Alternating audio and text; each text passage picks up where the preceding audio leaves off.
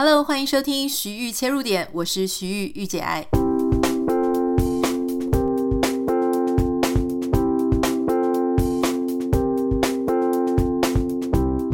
欢迎收听今天的节目。今天想要跟大家分享的是一个我前阵子觉得非常重要，可是我实在是脑子里面呢没有太多相关的知识。虽然我觉得这个事情很值得去研究，但我一个人真的没有办法去讨论，而且我也很怕带给大家一些错误的资讯。就是关于我们政府超征税收这个事情，对我来讲呢，我觉得。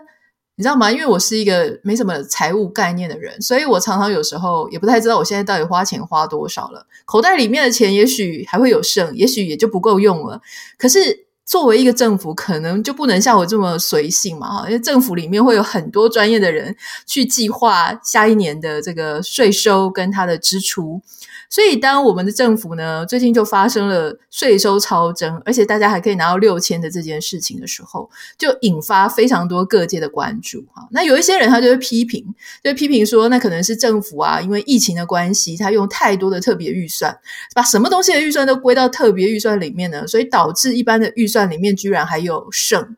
可是有一些人就会说，哎，其实超征税收呢，在各国。每一个国家都会发生这种事情，因为你要用到将将好、刚刚好这件事情呢，其实反而比较难发生哦。那我不太知道说哪一个说法才是正确的。那其他的国家到底面对这种事情又应该要怎么做？所以今天我们节目要跟大家邀请到一位专家哈，他是中山大学的财务管理系助理教授佘博文教授。我们欢迎佘教授。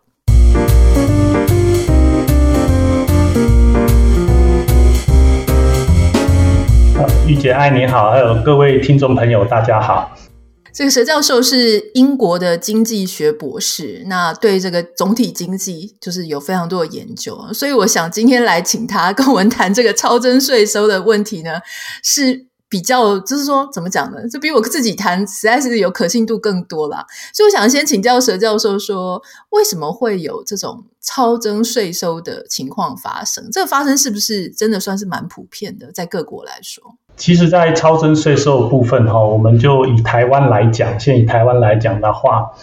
呃，这是很常发生的事情哦，就有点类似像我们的听众朋友很多都是在就是。就是三十到四十九岁的女性的年龄段的嘛，哈，然后就有点类似，你去想看看哈，你一年的收入好会在某一天，好，譬如说四月十号给你，但是你必须去在十二月的时候去预计，哦，去算出或者是去规划出你下一年度所有的花费，哦，譬如说你必须在十二月三十号的时候，你去预计到你接下来。好，所有的，譬如说你的化妆品啊，你的保养品啊，你的健身房啊，你的隔离霜啊，所有的花费，一年的花费都要先把它明明白白的写出来。好，那这就是其实就是我们所谓的政府的预算的概念。好，就是你税出支出的部分。可是你的薪水呢，其实在政府来讲没有那么简单。哈，不是说你就是每个月可以领固定的薪水，它其实来自于一种税收。哈。税收的概念比较复杂，哈，譬如说我们台湾的经济状况比较好，大家的收入所得多了，好，你的税收就会多，好。但是如果台湾经济状况不好，所得就是税收的的状况就会比较低，好，就会变成是这个是有一点比较浮动的概念。所以在这两个观念之下，好，所谓的超增税收就是说你收入进来的税收大于。好，你原本预计要支出的部分就叫做超增税收。那当然，如果我们经济状况不好，好，然后你收进来的税收少了，少你原本预计要去要去就是你的预算支出的部分，那就会变成是短收的部分。那当然，你知道我们的人生没有那么简单，总是充满着不确定性，所以一定不会是完美的，就是正确的，刚好是就是呃支出会等于收入的状况。所以其实就会变成，你可以去理解到，超增税收部分一定是会常常常态的发生，对。但重点就在于说，既然我们预计它会常常的发生，那其实我们一般学界来讲，会给它一个合理的一个容许的程度，譬如说是上下百分之五啊，或上下百分之十之类的，我们都会把它认为是一个正常的。毕竟我们是在以一个不确定性的收入再去。跟未来不确定的支出去做一个比较，所以我们会给予他一个容许的的一个的一个空间在啊。只是今年这个部分，好，刚刚有说到好像是有多了四千多亿，好，是比较说超出了这我们所谓的容许的的的一个想法，好，所以才会有大家就是引起大家注意哦，税收呃就是超征的部分。嗯，对。那大部分的国家，它在超征，特别是像我们超征了四千多亿，超征完之后，会不会对第二年有一些什么影响？比方说我，我我在简单的、直观的去想，就说，好啊，那我们现在超征了，那我明年是不是大家缴税可以缴少一点？Okay. 或是说我是不是口袋里面有钱，我可以先把我的国家的负债拿去还掉？就说它对第二年的计划，通常会有什么样的影响？OK，第一个部分呢，我们去先想说超征这个概念，现在在民间来讲，很多都认为它是不合法的哦，就政府怎么课了这么多钱，课了我们这么多钱。这第一点要跟大家先先说明的是说，政府并没有违法哈，它只是根据我们现行的法令规章制度去去收到这些税收。好，那这些税收就像刚刚说的，一切都只是统计的一个概念，所以会有一些误差。那今年我们收了多收了四千多亿，一般来讲呢，我们就会纳入到国库，好，纳入到国库去支应未来，假如有任何其他呃突如其来的状况，我们可以把这些钱再拿出来支应。嗯，所以对来对未来第二年啊、第三年的影响呢，其实也就在说你有一个预备金，有一个预备的一个 pool 在里面的概念。那至于说要不要拿出来发现金给大家，其实这有一点要跟大家就是要厘清的一点哈。现在我们所谓的超增是以税出哈，就是说支出跟收入两个做比较，但是不要忘了，我们台湾哈的支出的部分并没有涵盖所谓的所有的支出。你应该常常听到一个叫做特别预算，嗯。好，你常常听到特别预算，什么前瞻计划啊，或者是什么像最近的新冠的的部分，有一个特别预算的部分。好，对，特别预算它所就是筹措的钱，其实都没有算入所谓的刚刚支出的概念，嗯，没有，好，是没有算入在支出的概念里面，所以这会遇到一个问题，就是说我们真的所谓的超，就是我们多的收入，它是真的多了吗？嗯，它是真的多了吗？如果你把特别预算说我们所谓花出去的钱，这些也是我们的支出嘛，只是在刚刚前面的概念里面，它没有算进去是我们的支出。当你算进去的时候，哇，完蛋了，是不是真的有剩这么多钱？嗯，好，目前以我们看起来来讲，是我们其实没有剩钱，好，我们是没有剩钱的。那在没有剩钱的情况之下呢，我们又要再去。发现金给大家，哦，那是不是会有一点，就 是大家领得很开心，哦，因为有钱拿嘛，哦，你说就我来讲，给我六千块好不好？我当然好，哦，那未来，哦，那未来是不是真的是对大家是好的事情？哈，这个真的是可以再讨论啊，尤其就像刚刚我说的特别预算的部分。哦，我们国家哦已经累积到现在，已经有累积将近哦六兆，哦六兆的的，就是所谓的国债的部分，我们有累积这么多的欠款。那今年即使在什么超，就是超收，也只有四千五百亿。嗯，好，如果你觉得把它拿来还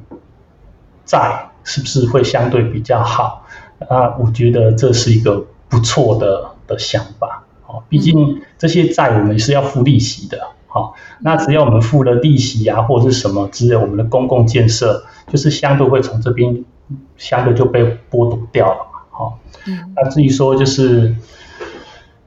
该怎么去运用这些钱，其实就是我们大家的想法是怎么样，还有就是政府的想法是怎么样去决定出来的，对。嗯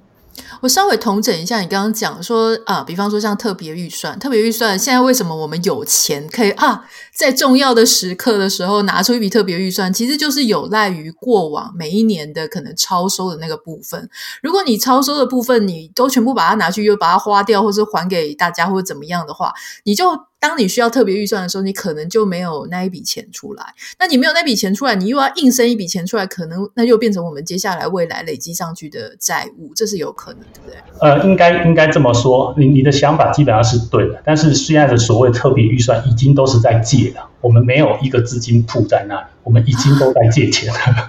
就是我们所有特别预算都是先从别的地方拿出来花的，都是借的，都是借的。所以现在我们目前已经借了六兆了。那我们从哪里借这些钱来的呢？是谁在借我们这些钱？呃，公股银行啊，或者是就是其他的部分啊。对，从银行那边去的，所以我们政府已经是借了六兆了。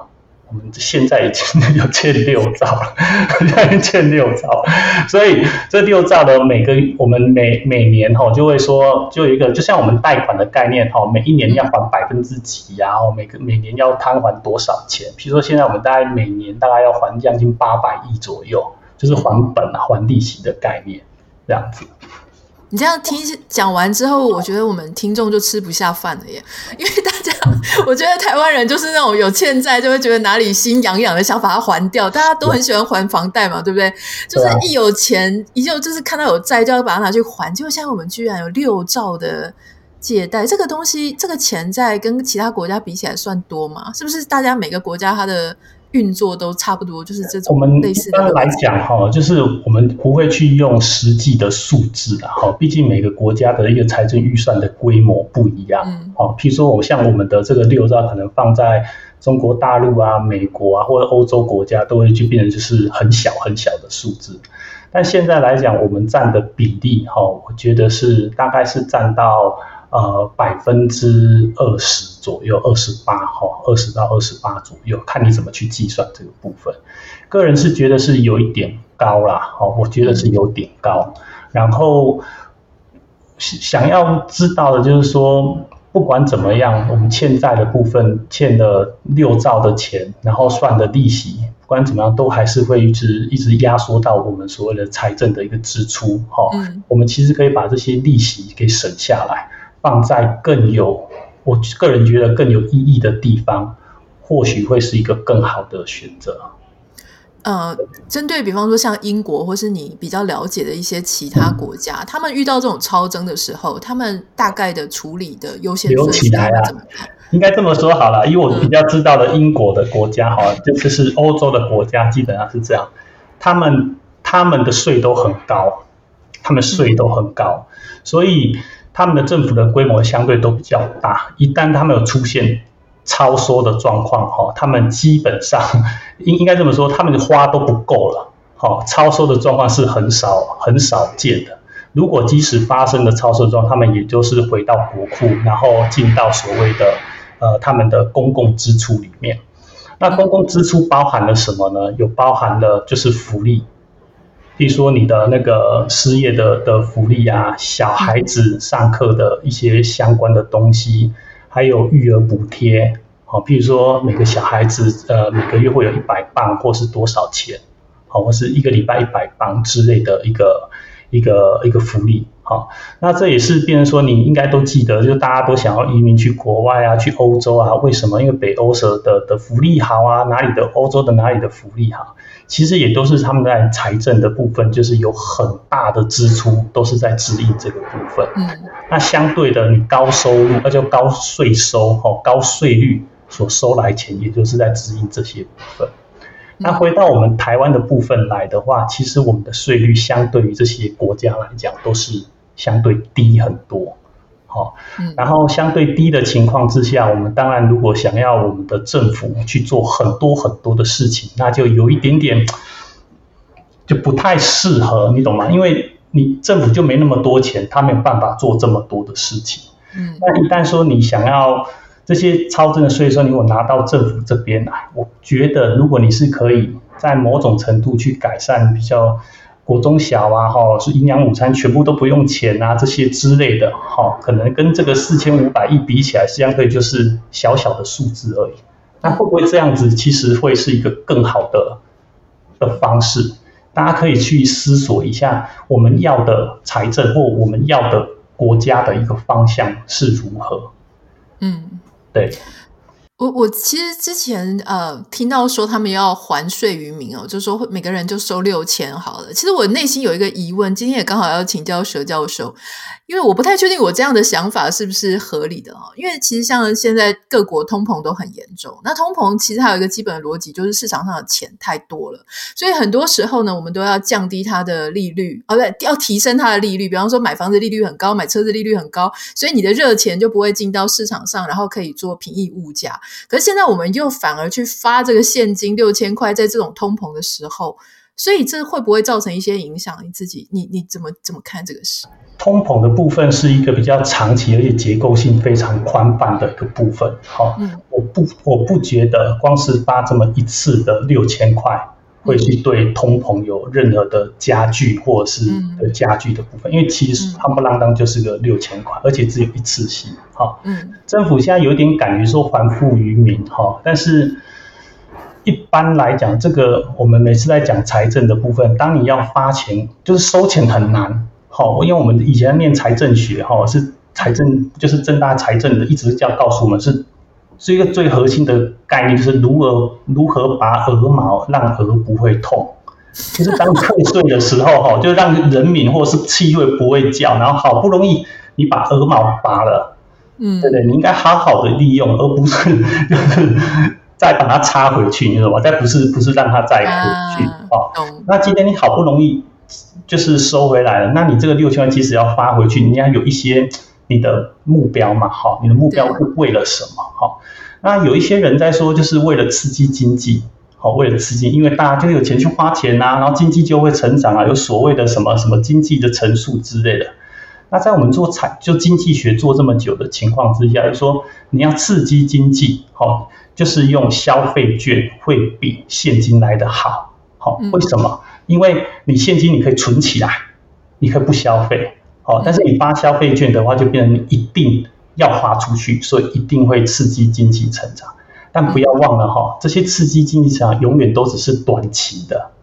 好，它只是对某种程度，譬如说，呃，我们在经济非常困顿的时候啊，新冠肺炎或者是所谓的一些经济情况比较紧张的时候，去利用这样子的状况去刺激短期的消费。让这些厂商啊，让这些商家不会说哇，整个都没有都没有收入了而而挂掉，还会有一些支持在那里。嗯，所以对于说浦发这个六千块跟通膨，我个人觉得没有太大的的的连接。哈、嗯，对。那但至于说是不是应该用现金，或者是应该怎么发？好像像我们政府已经基本上就这两天的消息已经拍板了，就是说四月四号就已经说要。要发放嘛，好，然后就比较有点 心里面比较有点不是这么 不是这么舒服的一点哦，不是那么舒服一点是目前听到的说法是为了要发这个消这个六现金哈，因为你刚刚我有提到说，就像我们钱是一笔突然进来的哦，就是会在某一天进，它不是源源不断的进来。嗯，那为了要发这个四月四号要发这所有的现金下去，政府甚至还要去借一笔钱，哦，因为手上的钱不够嘛，还要去借一笔钱来帮助大家发这笔钱下去。而且我现在不论说借这笔钱的利息哈，或者是你调从哪里调过来，你还有发出去的一些我们叫做走路工的这个概念，哈，就是就是你必须有手续费啊。对，要有要有 operation 啊，就有人要去处理这个事，手续费啊，这些什么，你又要花钱去下去，这不是实实在在的可以刺激我们的，帮对我们国国家有有帮助的。我本来以为是个富爸爸，结果现在发现是个穷爸爸，然后还要借钱来发压岁钱的概念啊。没错，exactly，哦，就其实就是这这样子的概念，所以。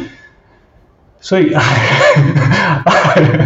教授已经不知道该如何是好。对啊，所以其实我们的预算不能说真的只看所谓的刚刚提到的就是超超就是超征税收的部分。当你把预就是所谓的特别预算拉进来看的时候，你就会发现哇，怎么好像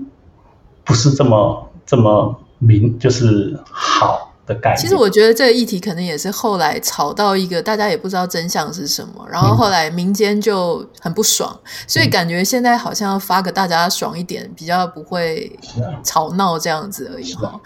那我在看说台湾历年的税收跟税季剩余图表的时候，我我发现一个趋势，就是说如果你前一年有很重大的金融危机啊，或者说市场上波动，比方说像 COVID-19 或是金融海啸等等的，你下一年的税收好像就很容易，你的计划跟你的支出会有出现很重大的落差。这个原因大概会是什么？对啊，这个原因其实就像我们刚刚一开始，我刚刚提给提给提供给大家，就是我们是根据去年或过去的年度的一个想法，好，嗯，所以现在只要过去的一个年度出现重大的变革的时候，我们就会想说，那我们接下来应该怎么办？所以在我们就会在这中间有所调整，甚至刚刚有提到税收是根据过去那个年度。所以过去那个年度，如果譬如说现在新冠肺炎，大家觉得经济状况都很不好，那当我们税收这个迹象就会往下掉。好，然后还有我们就是预计的未来，我们是不是要在做哪些事情，也都会有所调整。那今年比较特别的一点呢，就是在新冠肺炎的时候，我们预计我们经济状况一般来讲，我们会觉得它差。好，因为这是全球性的，你会觉得我们应该会表现得很差。当我们做这样子的的调整之后，哎，我们台湾居然是在去年那两个年度哈，我们的表现非常好，好，我们的什么航海王啊、台积电这些东西，我们甚至我们台湾的经济成长一直呈现正正向的成长。但里面的原因有可能就是我们政府的防疫一直没有所谓的像英国那种长时间的 lockdown。好，我们虽然有一阵子的三级警戒，但以长期来讲，我们台湾的日常生活其实都没有受到太大的影响，所以，我们经济成长其实是远高于、远优于我们之前所准备的那个概念，所以才会造成说今年我们税收，哎，我们的经济的表现很好，所以才会多了这这一块出来的税收超增的部分。嗯。基本上逻辑是这样，所以一旦有了大的变革，就会有刚刚说的那个预预期的效果不一样之后，它所产生出来的的情况就会不一样。那我现在有点好奇，刚刚提到我们有六兆的债嘛，那其实有一些国家他们的债务其实是其他国家去。去买他们的一些国债，或者是他们的，就是有一种我在想说，哎，如果是这种结构的话，会不会其实大到不能倒？就是说我要是这个国家灭了，然后其他国家就都领不到钱。台湾有这个？我们不是美国，也不是中国，我们台湾的经济体量来讲，在全世界还是还是很小的。所以我们不会说，我们不会大到不能倒，我们只是我们倒了，他们也不会怎样的。我们是小到不会撼动 撼动整个世界。我在想说，那我们可以出出剑招，就是让别人买一大堆，然后来保护我们。你这个逻辑完全是对的，就像美国，它的美债其实是很严重的，嗯，但是它就是大到不能倒，因为所有人都得用美金。你刚刚的那个很很，我必必须说他很调皮的想法哈，确实是有人在玩，那也就只有你大就很大的国家才玩得动这个东西。那美国确实也在玩这个东西。我就我就是这样想，我想说，哎，那如果我们再欠大家再来买多一点的话，可是当然大家也不是笨蛋，大家又觉得说，你现在台海就是其实是危机重重，他要买多少，他自己心里也会有个底了哈。对啊。对，我的意思是说，除非我们能够每个人都奋发向上，哦，让我们台湾大到不能倒，经济产值就直直奔美中，哦，那当然就没有问题。但就是。是有一段非常非常非常长的路要要要走，对对。那我很好奇，就是说，比方说像最近，他也不是说呃，就是有很多乱象了。台湾就是这样子，只要有一有钱，大家就会啊开始想各种门路哈。这刚刚上一次的那个什么，为了六千块不惜迁户籍，这个不是跟还税没有关系，可是它只是一个例子，就是说，呃，好像新竹吧。呃，竹北市吧，好像是叫竹北市，对，对，他就是要发那个什么 COVID 的一些补助款还是什么的，对，然后他就大家就开始迁户籍什么的。那如果还税的话，你觉得也会有一些乱象吗？或者说其他有没有哪些国家？我记得那个时候美国他发那个支票，嗯、呃，我不太知道这两件事情能不能连在一起，但那时候的邮件，我们的邮箱失窃率很高。嗯、可是我又觉得失窃率很高也没用，因为支票上是有这个人的人名的，就是他未必对得到。我是不太知道他们后面如果要犯罪要怎么犯罪。那有没有其他国家会有一些相关的乱象？OK，第一个重点哈，你刚刚提到竹北市的部分，我们要把它分成两个想法去做，一个去想哈。嗯、第一个竹北市它是地方政府，就是比较低阶的地方政府。好，那我们刚刚只是提到的所谓的欠债的债款什么之类，我们是以中央政府政府的角度，好，所以这两个政府的的高度不太一样。就是地方政府他会不会想说要拿来还债？哦，他这个这个他这个 motivation 就是他这个动机更少，因为他也觉得反正我上面还有人，如果不还的话，反正还有人帮我扛。哦，这是这是第一个。哈，第二个他所谓的纾困金的部分有一个。当然是他们的那个政府，他们的那个所谓的当地的的长官，可能要好好思考一下，因为他们并没有设门槛，他现在只要设户籍就有，而不是说是低收入户才才有的这个部分。那当然，每一个地方哈，没有所谓的地方政府，每一个小地方，他想要让自己不一样，而有做任何的政策上的补贴，这些都是 OK 的。好，我们就称为在财政学来讲，我们就称为以脚投票。好，每个人一定会去往你觉得那里福利更好，或是那你的生活环境更好，overall 整体的一个概念之后，他会去选去那个地方住。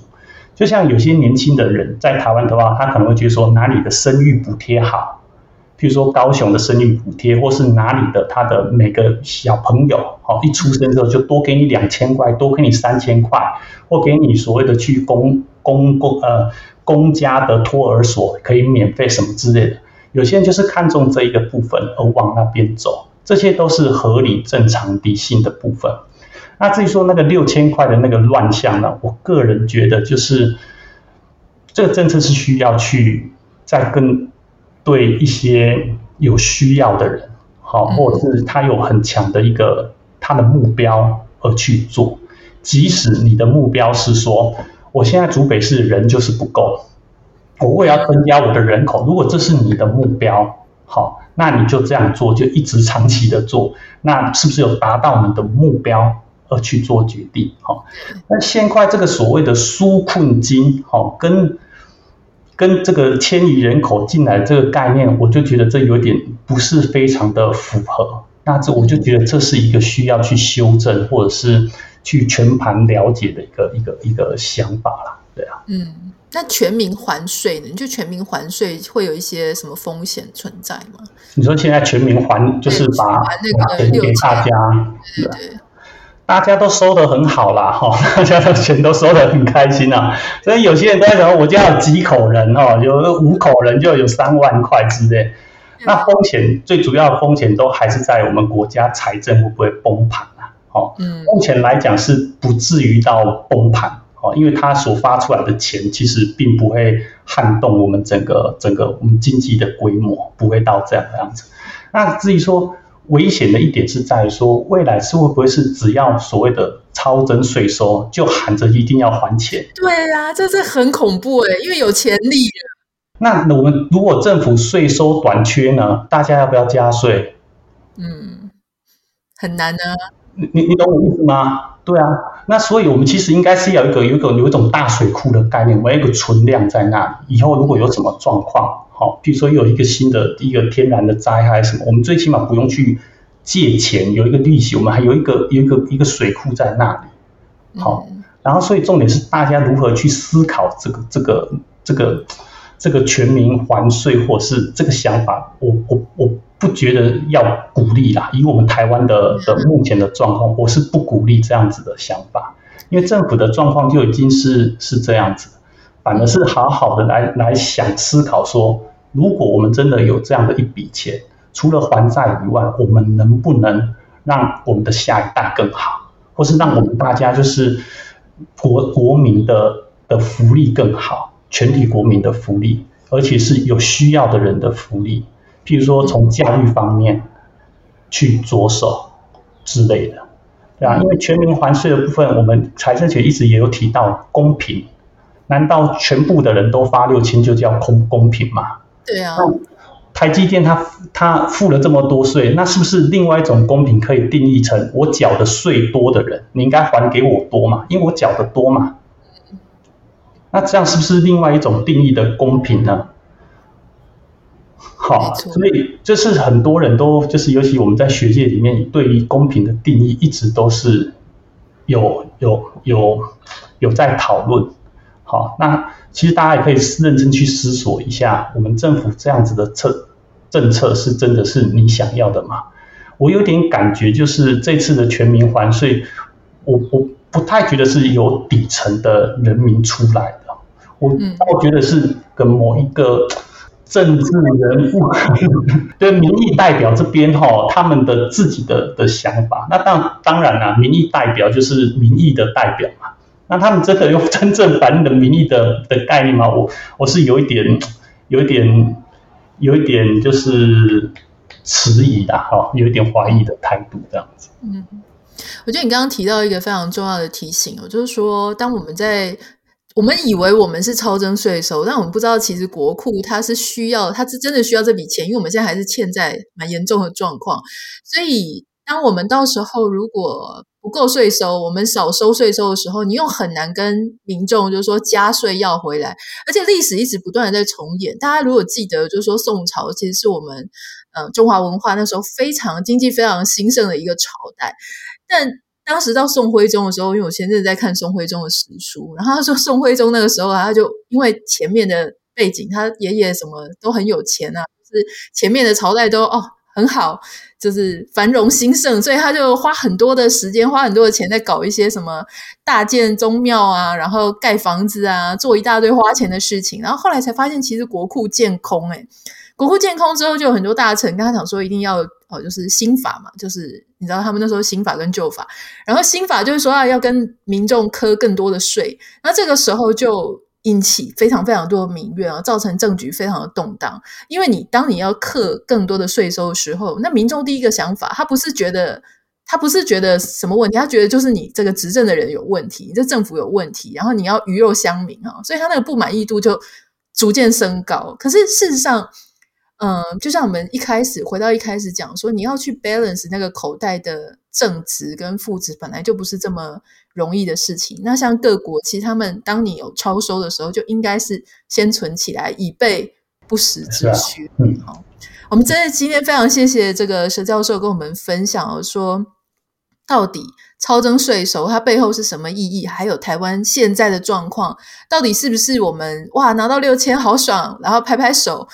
结果就忘记说，我们这个爸爸是借钱来发红包的，请大家要记得这件事情。那记得这件事情也不是说叫你六千就不要拿了，应该是说叫下一次再有这个议题的时候，哦。如果又有人提出说要还税的时候，我们能不能够提出另外一种想法，就说要不要先把债给还掉，或者要不要先把它收起来？就是当说真的，我们像你刚刚讲的，我们并没有缺这个六千块，真的，我们宁可把这些钱拿去给有缺的人，然后政府你留一些自己在手上，这样子哦，不到这种紧急关头，你真的没必要去借钱来发给我们这样子。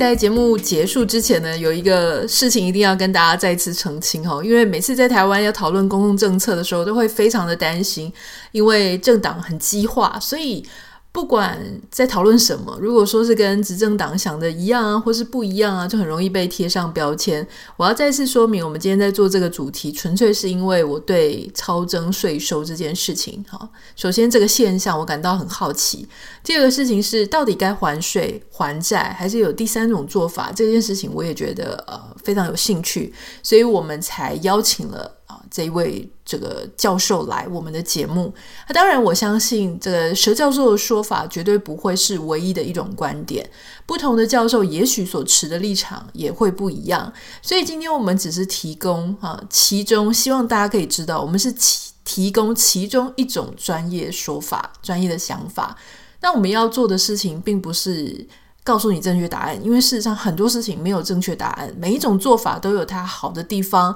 跟它不足的地方。我们要提供的事情只是某一个事情切入的视角，让你开始对这个现象或是这件事情有感觉。当你有了感觉，有了想法，不管你是认同不认同，你会开始做更多的研究、了解跟探索，然后形成大家自己的意见。我觉得这件事情是很重要的。好，比我们都还不了解事情，都感觉很表面，然后我们就开始必须要形塑我们的意见，只因为我们的党派比较倾向哪一种。我觉得这是相对危险的。那其实以现在的那些党派在吵架来讲，事实上，如果你觉得说，哎，我们觉得执政党这样做法，哎，好像可以再思考。可事实上，他的反对党现在说要发更多啊，对不对？所以这证明了我们真的是无党派，我们是真的非常中立的在谈这件事情。这个是一定要跟大家讲清楚的哈。我希望大家不要误解我们做节目的用意啦。好，希望你可以从这一集节目当中呢，呃，获得一种不一样的想法，也许更深入，也许